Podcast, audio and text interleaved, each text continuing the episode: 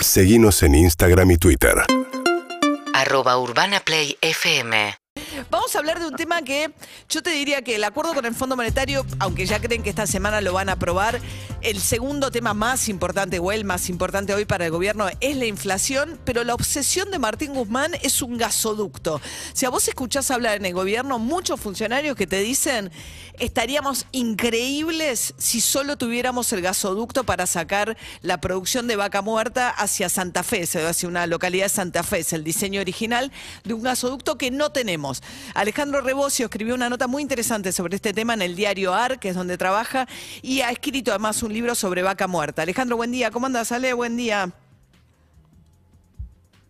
Bueno, está muteado. Está, lo vemos ahí en el Zoom, pero está muteado. Con el énfasis con el que lo saludé, nada, me quedé así. No, como está, eh, está muteado por ahí sigue, le está funcionando mal. Esto es porque nuestra producción insiste con el Zoom para poder tenerlo en pantalla. Está fallando para y no, que no lo entendemos bien. No lo entendemos bien. Para que los que nos están viendo por Twitch, por YouTube o por KZO puedan verlo también, Alejandro Rebocio. Pero bueno, eso suma dificultades en la conectividad. Este, ¿No lo tenemos a Rebocio? Seguimos.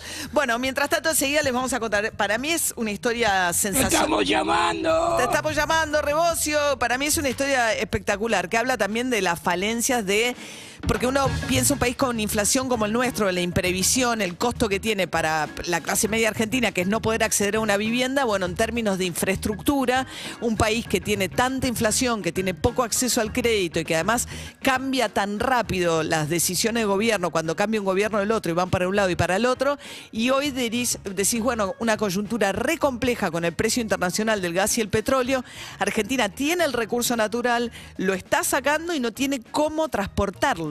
Alejandro Rebocio, ¿ahora sí? Ahora sí, ahora sí. ¿Cómo andás? Sale, buen día. No me veo, pero sí me oigo. Perfecto. bueno, si tuviésemos el gasoducto de Vaca Muerta, otra sería la historia hoy, ¿no? Con los números de Martín Guzmán. Sí, eh, igualmente siempre cuando se habla de Vaca Muerta los políticos siempre exageran todo, ¿no? Un poquito la ilusión. Me acuerdo un momento el funcionario rico que íbamos a traer a Arabia Saudita, ahora Guzmán eh, como que es la solución a todo. La verdad es que aliviaría bastante, pero no Ayer eh, Guzmán dijo que, que si tuviera ese gasoducto ya no tendríamos que importar y podríamos incluso exportar gas. Eh, por lo menos en lo que es la tasa del gasoducto Néstor Kirchner, que se está licitando en estos días y que el 31 de marzo cierra el periodo para presentar las ofertas para los, tubos de ese gasoducto, eh, con ese tubo, con ese gasoducto Néstor Kirchner, que va a muerta hasta San Jerónimo, en la provincia de Santa Fe, va a alcanzar para reducir más o menos un tercio las importaciones en invierno. Es algo muy importante, sobre todo en este momento donde el precio del gas se fue por las nubes. Ahora bajó un poquito por las expectativas por el diálogo que está habiendo nuevamente entre Rusia y Ucrania. También bajó el petróleo a 103 dólares, pero eh, pero evidentemente traería bastante alivio porque hoy en día Argentina no tiene esas divisas para importar, no tiene tampoco la plata para, para subsidiar ese gas entonces, eh, sí, obviamente que sería muy beneficioso tenerlo antes. No sé si es la gran solución, obviamente va a haber que hacer más gasoductos, porque, o sea, gas hay en Vaca pero necesitarán más, eh, bueno, el gasoducto en estos que se supone va a estar listo para el invierno del 23. Para el invierno que viene, o sea, la gran eh, apuesta del gobierno es tratar de que el año que viene, gracias a ese gasoducto, tener que importar menos gas.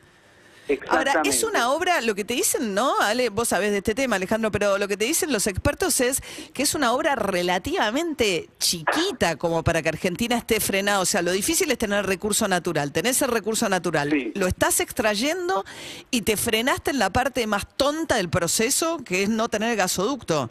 No, además uno dice, uy, que debe ser un lío. No, no, es algo que se puede hacer en un año, porque no es que es una obra el túnel bajo el canal de la Mancha que estás haciendo. No, no, en un año va, va a estar listo, o sea que no es una obra tan complicada como vos bien señalás.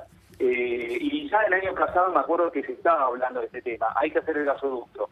Y eh, no se hizo. No se hizo. Eh, no se hizo, y entonces así llegamos un, año tarde y no vamos a tener en este invierno ese gas tan preciado, ¿no? Claro, o sea, en su momento había arrancado no con Macri, con la propuesta, leí ayer tu artículo en el diario AR, ¿no? De los PPP, que era de participación público-privada, que era un sistema Exacto.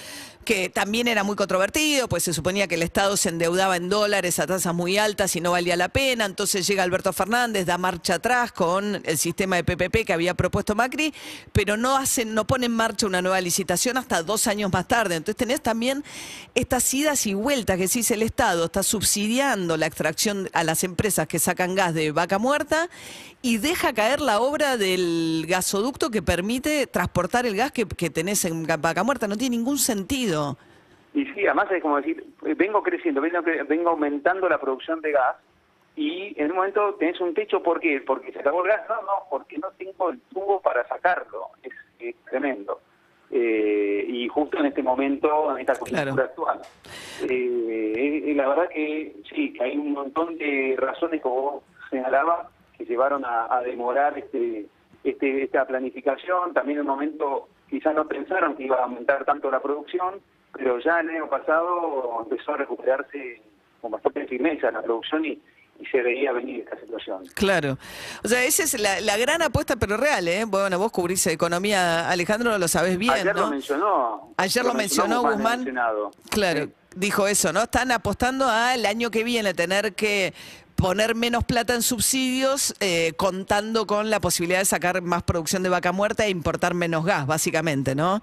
Por eso Guzmán, en plena negociación la semana pasada eh, con los diputados por el acuerdo con FMI, se fue a Houston a- por, el día, por un día a la reunión eh, más importante de negocios eh, de petróleo y gas del mundo, eh, donde eh, se reunió con petroleras importantes para tentarlas de invertir en Argentina, invertir en, en la extracción de gas, pero también en el gasoducto. En el gasoducto. De nada, de nada sirve invertir en gas hoy en día en vaca muerta si no pones el gasoducto. Si no lo puedes transportar, si te queda ahí enterrado.